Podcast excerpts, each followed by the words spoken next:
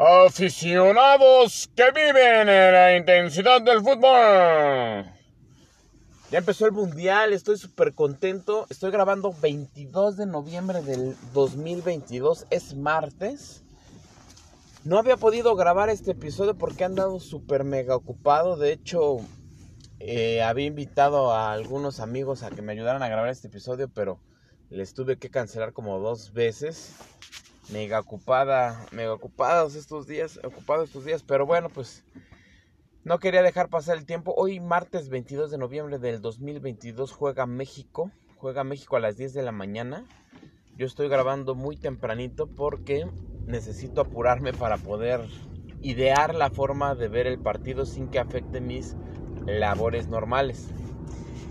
¿Y cuál fue mi sorpresa? Que hoy me levanto temprano a planchar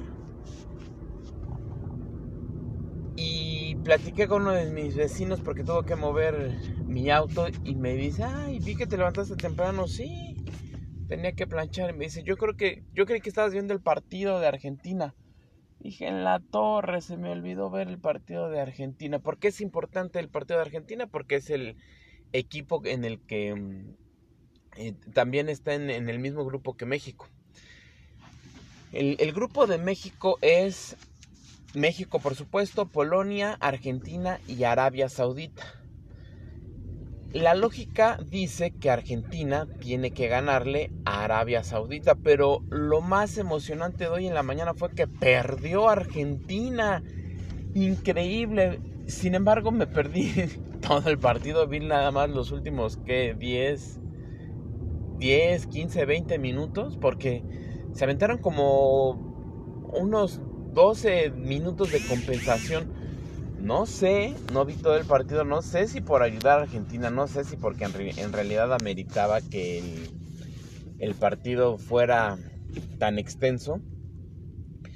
Pero me tocó ver a una Argentina sin idea, sin hambre, sin ganas. Hablo por hablar porque nada más les digo, vi como 15 minutos.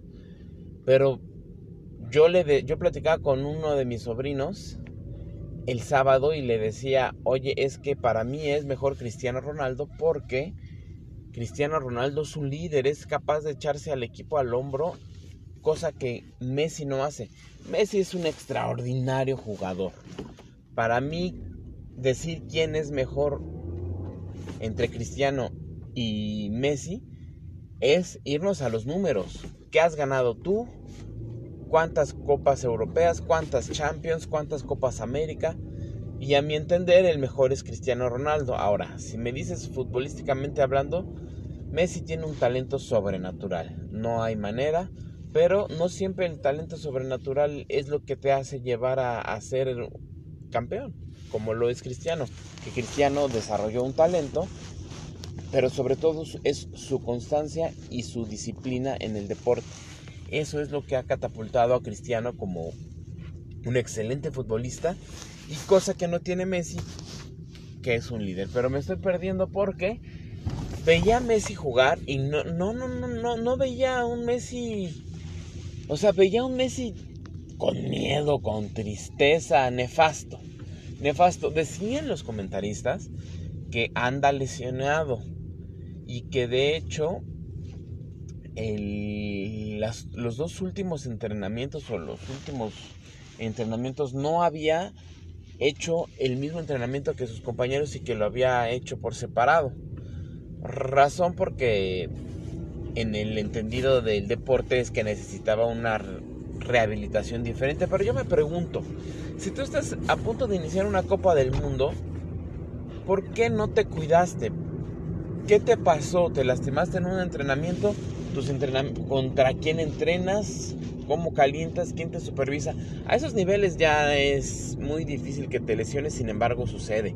Ejemplo, Francia, uno de mis favoritos para ganar la Copa del Mundo. Eh, su mejor delantero, un delantero de élite, de verdad, un killer, verdadera élite, Karim Benzema. Como rayos, no lo sé, pero se lesionó. Francia se quedó sin su mejor artillero. Ahora, Francia tiene un super equipazo. Sí, Y por ahí voy a, voy a repetir lo que dijo un comentarista mexicano, Luis García. Un, un hombre no hace la diferencia en un equipo. Un equipo, para que un equipo gane, se necesita el trabajo en conjunto de todos. Tiene toda la razón. Pero hay puestos muy, muy importantes. Por ejemplo, el de Karim Benzema, que es el centro delantero de la selección francesa. No hay nadie como él. O sea, si todo tu equipo juega muy bien, pero te falta aquel jugador que, que le toca ponerle la cereza al pastel, es difícil ganar partidos así. Ahora, Francia tiene buenos, buenos delanteros, o sea, está Mbappé. Sin embargo, no, es, no tiene la misma calidad a mi gusto que, que Karim.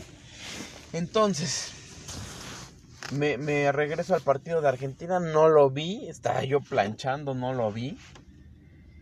Y este, súper emocionante porque los, la gente de Arabia Saudita tenía el balón y ¡pum! Reventaba el balón. O sea, ya en los últimos minutos, adiós balón y rompía todo el esquema de Argentina. O sea, vi la cara de algunos jugadores de Argentina desencajados. Una Argentina sin ánimos. No veía como, bueno, en una de las últimas jugadas, eh, Argentina sale el portero le queda el balón a un argentino, dispara portería y había dos defensas en el, abajo del arco y la sacan de cabeza, fue increíble. Insisto, estoy muy emocionado. El partido de México hoy se espera, eh, en, en la lógica diríamos que México tendería a perder. Mi deseo es que no lo haga. Mi deseo es que México llegue lo más lejos posible. Y ese es el tema, que México no trae a los mejores jugadores del, país, trae a los consentidos del Tata Martino. Platicaba con otro amigo y le dije, oye, es que ya salió la nueva la, lista de seleccionados para el Mundial, ya la, se confirmó hace una semana. Y no está el Chaquito, Santiago Jiménez. ¿Quién es Santiago Jiménez? Es un centro delantero salido de la, de la máquina del Cruz Azul, que se fue a jugar a Europa, al Feyenoord. Es el goleador de la Europa League en este momento, tuvo que parar la liga. Y la, el comentario del Tata Martino fue, no va al Mundial porque tiene pocos minutos. Oye, pero tiene gol. Sí, tiene pocos minutos en la Europa League pero aunque haya marcado no está teniendo el juego suficiente para ser un seleccionado. Cosa que es la, cosa más tonta que he escuchado en el fútbol porque si tienes a un jugador que juega poco y que es el goleador de la de cualquier liga, en este caso la Europa League, te habla de una eficacia increíble. Juegas poco y metes goles, ¿qué más quieres? Sin embargo, se llevó a Raúl Jiménez, un centro delantero de un equipo inglés. Es muy bueno el chavo, pero a raíz de su accidente no ha quedado bien hoy al día. Es más, el tipo creo que lleva meses sin jugar un partido de fútbol profesional, imagínate. ¿En qué cabeza cabe que, que, no lleves a un centro delantero como el Chaquito y lleves a un, a un Raúl Jiménez que no está ni bien? Lo más profesional que tuvo que haber hecho Raúl Jiménez, ¿sabes qué? Tata, no puedo jugar, no estoy al 100, no me lleves. Pero pues hace falta mucho, mucho valor, mucha sensatez para hacer eso. Ah, y lo que me decía mi amigo es que el Tata Martino se la va a jugar con aquellos que se rifaron con él en la eliminatoria. Va, entiendo. Me dice, es un tema de, la, de lealtad. Y le dije, no, no es un tema de lealtad, por supuesto que no.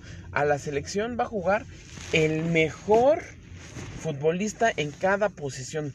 No se trata de lealtad, se trata de... Es una guerra, es una guerra deportiva. Va quien juega mejor, va quien esté mejor, va el mejor jugador del país. No puedes poner a cualquier persona a jugar. Y menos si está mal. No es un tema de lealtad. Y bueno, dejaron también en la selección mexicana a Diego Laines, un chavito con una habilidad grande. Le hace falta mucho, sí, le hace falta mucho gol. Pero es un revulsivo, es un cabrito arellano de, de antes. Es un jugador que entra de cambio, que le, le cambia la velocidad del partido, tiene un dribbling impresionante, una velocidad impresionante, desfachatado, eh, encara al, al defensa, sin embargo quedó fuera, se llevan a un Alvarado de Cruz Azul, que es muy rápido, sí, que es buen jugador, sí, pero no es un jugador de selección y se lo llevó, no sé qué rayos pasa. Decía una, vi algunos TikToks de algunos argentinos que decían, lo que pasa es que no es la culpa del Tata Martino, el Tata Martino es argentino. No es la culpa del Tata Martino, es la culpa de los jugadores mexicanos que no juegan en que de los 26 que se llevó 16 juegan en una en la liga mexicana, necesitan llevarse a más europeos, jugar más en Europa y los que juegan en Europa no juegan a gran nivel.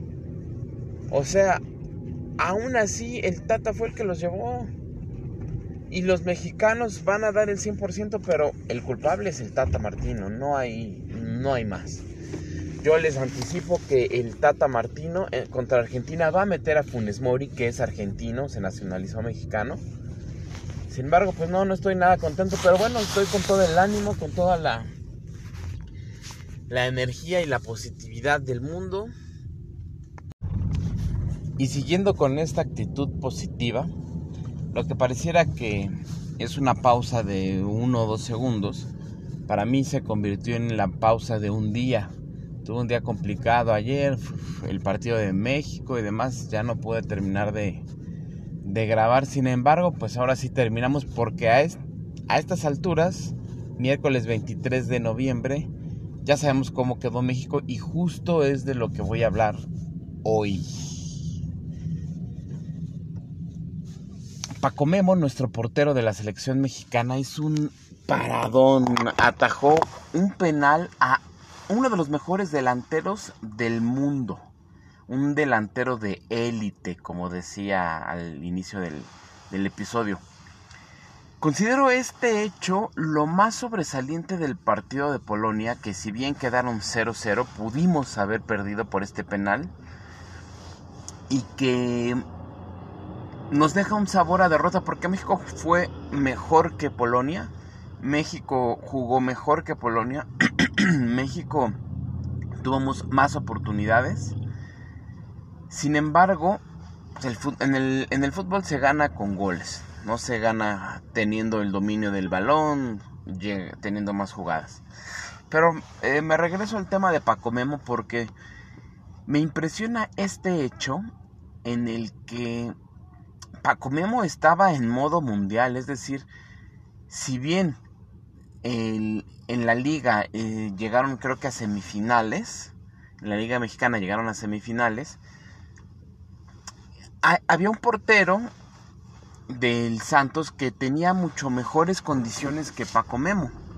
Sin embargo, pues el Tata se llevó a Paco Memo por su experiencia y ayer nos dio por ¿qué te gusta? una hora, diez minutos, nos hizo felices a todos los mexicanos. Oye Alex, no seas exagerado, ¿cómo crees que nos va a hacer felices a todos los mexicanos? Pues sí, México, eh, Paco Memo detiene el penal y, estallamos en júbilo todos los que estábamos viendo el partido. Ahora bien, mucha gente en el país vio el partido yo insisto, México se detuvo de 10 a 12 ayer. De tal suerte que en uno de los monumentos más importantes de la ciudad, el Monumento a la Revolución,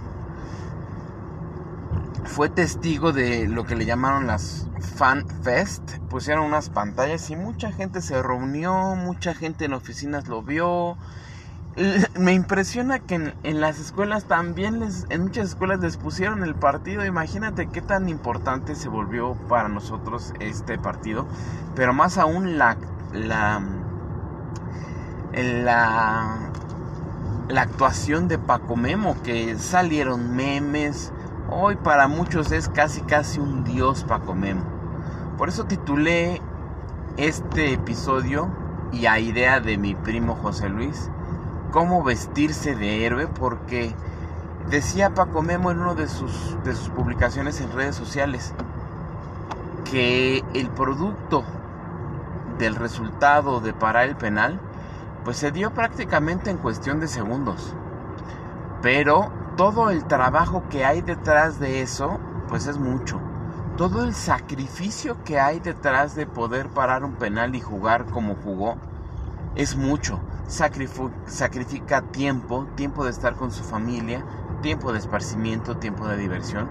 Pero al final de cuentas no olvidemos que es un atleta de alto rendimiento. Entonces los atletas de alto rendimiento están mayormente en el, en el deporte, entrenando para ser mejores, entrenando, entrenando. Por eso es que este episodio lo titulé así, cómo vestirse de héroe y pues con trabajo, con disciplina y con muchas ganas de y mucha pasión de hacer lo que te gusta es como te puedes vestir de héroe.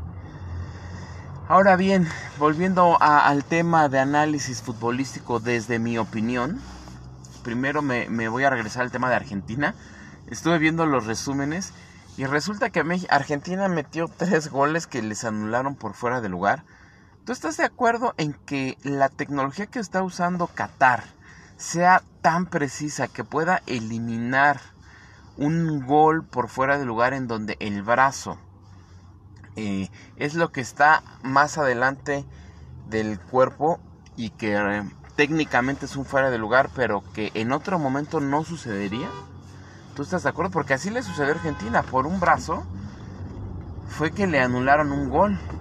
Que a mi gusto no había necesidad de anularlo era imperceptible con la tecnología de Qatar nos damos cuenta que sí había fuera de lugar, que técnicamente lo había, pero era una diferencia de nada. Entonces, ¿tú estás a favor de eso? ¿Estás a favor de que se extienda a las demás ligas, a las demás competiciones?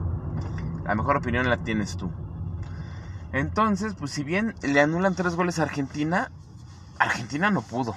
Y Arabia fue un equipazo, o sea, había gente que no reconocía la manera de jugar de, Arabia. Y bueno, pues con esto cierro el tema de, Argentina. Con el tema de México, haré un análisis de hombre por hombre.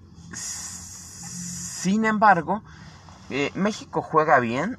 No, México no pudo hacer esa parte diferente, esa no tuvo esa creatividad para hacer la jugada diferente que marcara diferencia y se viera como resultado en gol. México sí dominó, México sí jugó mejor, pero bueno.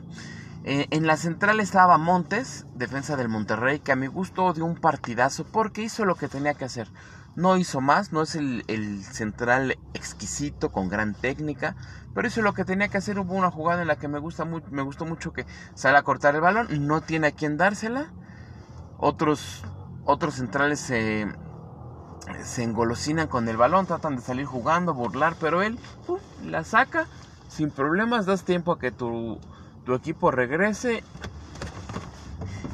y se vio muy bien. El otro central Moreno, no, no, no, no, yo estoy ahorita endiosado con Moreno porque el penal que le marcan a México no era penal.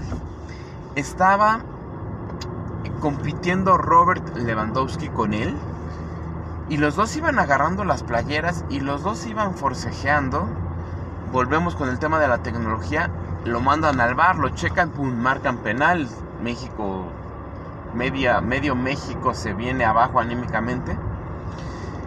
Pero lo que rescato es que Robert Lewandowski es un tipo altísimo, con una corpulencia bastante trabajada, bastante fuerte, bastante marcado. Y Moreno no es tan alto, como Robert Lewandowski, si tiene buena estatura, es más delgado y también está fuerte, pero no está tan, tan fuerte como lo está Robert Lewandowski.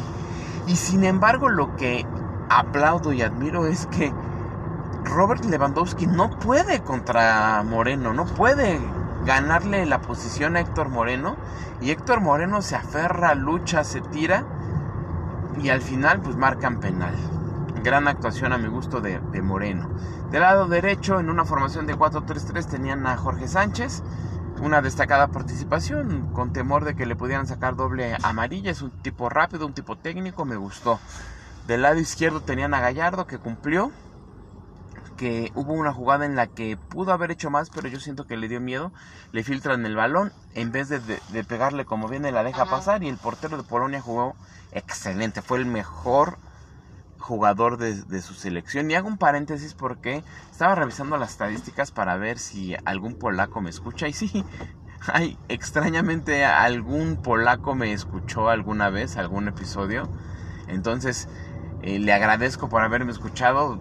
En cuanto a su selección se refiere, creo que les faltó, creo que no tenían ese esa variante que pudiera definir el partido, si bien tenían a Zielinski, un jugador muy creativo, México lo anuló. Como anulado fue Robert Lewandowski por Héctor, perdón, por Álvarez, que dio un partidazo, pero quiso salir jugando, se equivoca y de ahí viene la jugada del, del penal. Sin embargo, una gran, una gran actuación. Ahora, a mí me, sorprendió mucho la actuación del, de, eh, perdón, el parado del Tata Martino porque manda a lo mejor que tenía México mejor dicho, manda a lo mejor que él pudo haber llamado. Y lo más impactante es que sentó a Guardado, un referente de toda la eliminatoria mundialista, y pone a Luis Chávez. Ah, Luis Chávez es un jugadorazo. Campeón con el Pachuca, tiene mucho futuro el chavo, tiene una personalidad increíble. Eh, luchó, jugó, no se cansó, no, no, no, no, increíble. Y aquí, aquí voy a, mencionar algo muy importante que no he notado que han, dicho en, en, los comentarios. La temperatura en Qatar a esas horas, en la noche, 7, 8 de la noche creo que eran, era de 24 grados. Para un europeo es, hace muchísimo calor. Entonces, para mí creo que Polonia se vio muy afectado con el tema de la temperatura tú los veías y ya estaban cansados. En verdad ya estaban cansados. México, por supuesto, ya estaba cansado también. Pero se le veía más energía, más resistencia que a los polacos. Porque los mexicanos estamos acostumbrados a jugar a temperaturas así. Entonces pone a contención a Álvarez. Del lado derecho pone a Herrera. Un tipo que ya no es de selección. Ya no es un jugador de clase mundial. Sí tiene un gran toque. Es técnico. Pero ya no corre. Hubo jugadas en las que trata de competir con los polacos y le ganan. Ya no está para selección.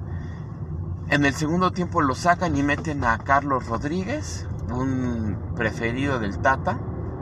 No, no juega no juega mal, hace lo que tenía que hacer, pero pues es un jugador de un club de media tabla para abajo, o sea, para, toca, se mueve, para, toca, se mueve.